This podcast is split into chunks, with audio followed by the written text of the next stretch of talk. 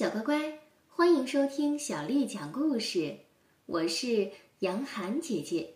今天，杨涵姐姐继续为你讲的是《画给儿童的包公探案故事之包拯赢国泰》，是由布印编辑部改编，新世界出版社为我们出版的第四集《母子相认》。次日一早。包公前来南清宫请安，狄娘娘将昨夜之事告诉了他，然后吩咐如此如此。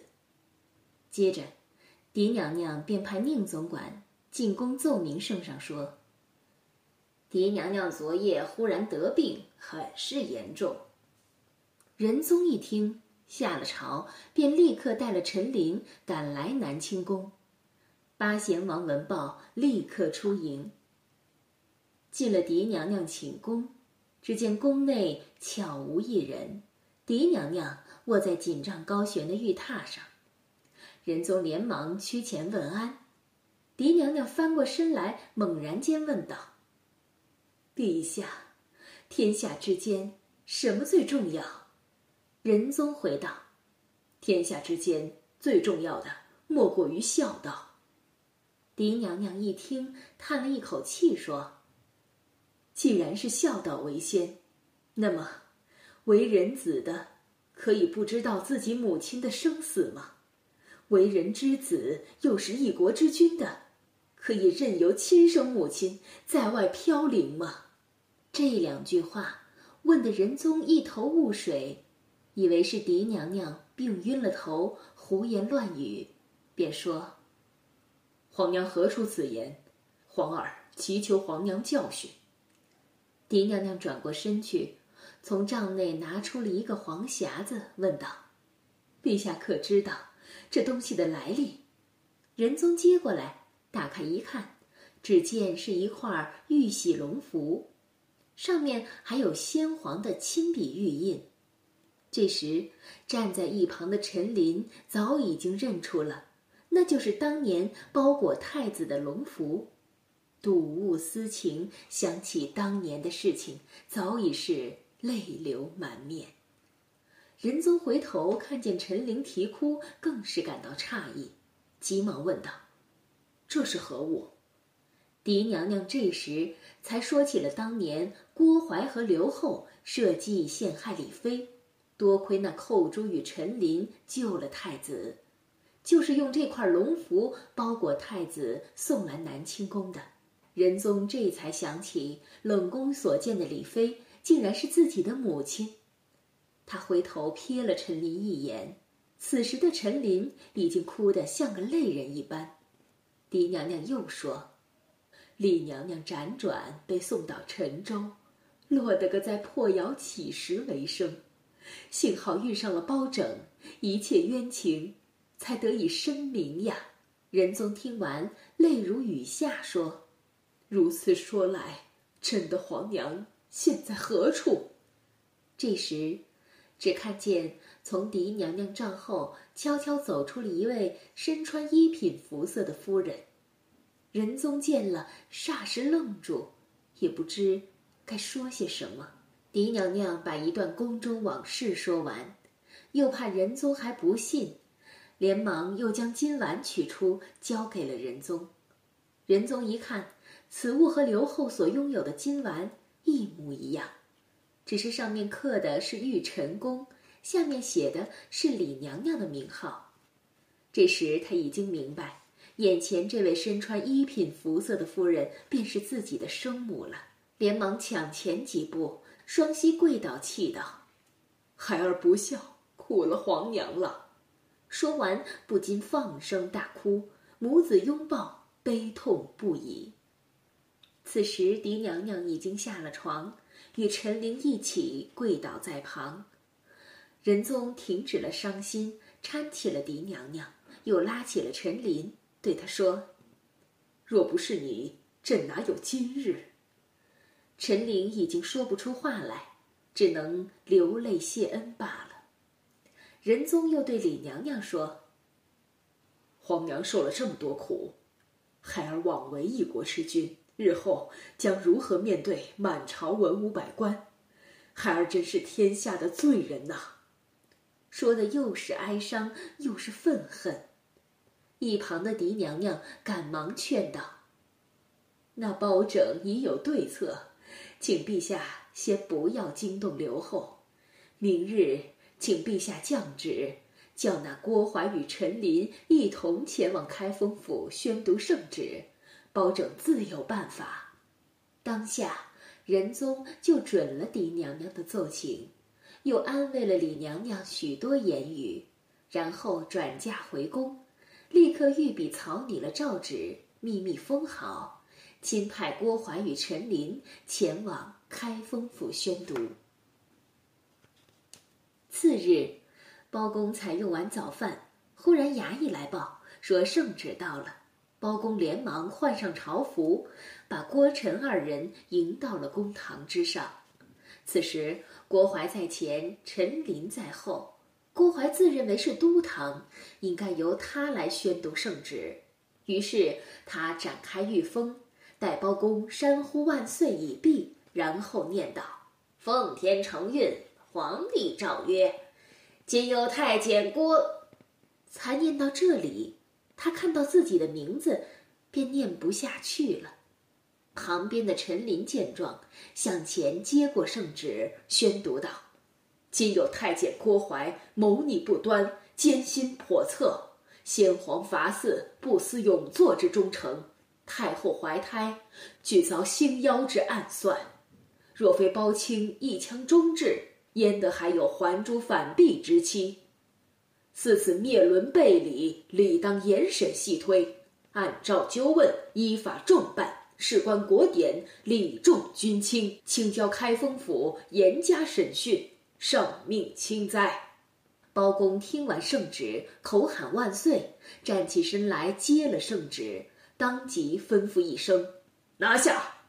只见那赵虎几个大步上前就要拿下陈琳，包公连忙喝住他说。大胆，还不退下！赵虎发愣，还是王朝和马汉头脑清楚，上前就按住了郭槐，将他的官帽与官服退下，拉到公堂之前，又将他按下跪倒。包公缓缓坐到公座上，询问郭槐：“你快将当年狸猫换太子的事情一一招来。”但这郭槐岂是一语之辈？他仗着有刘后撑腰，并未将包公看在眼里，于是百般抵赖说：“包大人所言差矣，当初是李妃产下妖孽，先皇震怒，才将他贬入冷宫，哪有什么狸猫换太子的事情？”包公深知郭槐为人狡猾，手上惊堂木一拍，喝道：“大胆郭槐，看来……”不让你吃点苦头，你是不会招的。来人呐，拉下去，重责二十大板。这二十大板打得郭淮皮开肉绽，哀叫不已。但他知道，一旦招认，便是死路一条。同时，他又寄望刘后定会前来救他，于是横下心来，还是不招。包公大怒道。好个恶贼，竟敢如此狡赖！给我攒起来！左右一声喊，将郭淮的双手并齐，套上攒子，把绳子往两边一分。只听那郭淮疼得杀猪似的哭喊了起来。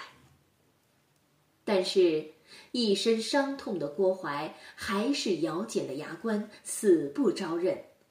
包公无奈，又恐郭淮行下毙命。只得暂且退堂，并叫陈琳将初审的情形先行复旨，打算明日再审。包公退堂后回到书房，心情甚是郁闷，于是叫包兴唤来公孙策。他对公孙策说：“这郭淮死活不招，又受不住大刑，该如何是好？”公孙策道：“郭淮倚仗有刘后做靠山。”虽然勉强支撑，但他其实心生恐惧。以学生之见，不如抓住他做贼心虚的心理，用计叫他吐露实情。包公问道：“如何用计？”公孙策趋前附到包公耳边说：“如此如此。”包公眼前一亮，说：“好计，就照先生的意思行事。”次日升堂，包公审问时，郭槐仍是避重就轻，不肯招认。包公便用公孙策发明的杏花雨刑具施行。这杏花雨是一种只伤皮肉不伤筋骨的刑具。郭槐疼得浑身乱抖，先前还有哀叫之声，后来就只剩下哆嗦发喘，整个人半昏半醒。这时，包公立即命人将郭槐押入了玉神庙。入夜之后，郭淮昏昏沉沉。朦胧之中，看见一个狱卒走来，手中捧着一个茶碗，来到了郭淮面前，小声说：“太傅老爷，小的偷偷找到一贴止痛的药方，特为黄酒一盅，请老爷服用解苦。”郭淮见这个人态度诚恳，便把酒喝了，对他说。我若还有出头之日，一定不会忘记你的大恩。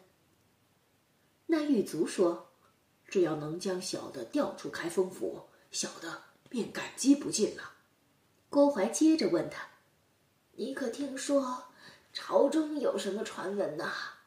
狱卒回道：“小的只是听说刘太后凤体欠安，据说是寇宫人的阴魂在作祟。”郭淮听后，心里想着：只要那刘后痊愈了，他必定会降下懿旨前来救我。接着就又喝了几杯酒，谁知因为空腹饮酒，才喝了几杯，他便醉倒了。郭淮正在恍惚乱想，忽然吹来一阵冷冷的阴风，他一抬头，只见窗外。仿佛有个人影似远似近，又发出了咿咿呜呜的声音，不禁一阵毛骨悚然。他正要喊叫，只见那个人影已经来到了面前，说：“郭淮，我是寇珠。昨日我已经和刘后在森罗殿前对峙了。他说陷害李妃。”又用狸猫调换太子的事，全是由你做主的。郭槐见他披头散发，一身血痕，早已吓得魂飞魄散，连忙战战兢兢地说道：“寇公人，真是委屈你了。倘若我郭槐还有阳寿，一定会替你超度的。”女鬼说。等会儿到了森罗殿，希望你将当初的事说个明白，奴婢也不用你超度了。说完，只见两个小鬼持追命令牌喝道：“阎罗王传郭淮进殿。”两个小鬼拉了郭淮就走。郭淮身不由己，迷迷糊糊的被带到了黑漆阴森的一座殿前。两个小鬼喝道：“跪下！”郭淮连忙跪下，只听座上的阎王问道：“郭淮，你与那刘后所做之事，阴间册籍上已注明，理应堕入轮回。奈何你阳寿未尽，命不该死，还要将你送回阳间？”郭淮一听，自己还可以回到阳世，连忙叩头谢恩。这时，阎王却又说话了。只是那寇珠的冤魂至今还不能超生，必须由你把当时的事说明了才行。郭淮心想：事到如今，我还是讲了，免得冤魂再来纠缠。于是他就将当年陷害李妃及用狸猫换太子的事情细说了一遍。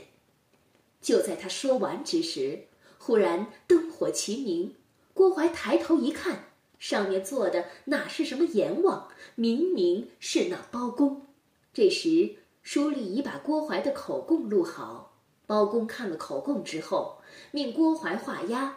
郭淮知道自己中计了，只是事已至此，他也只好画押了。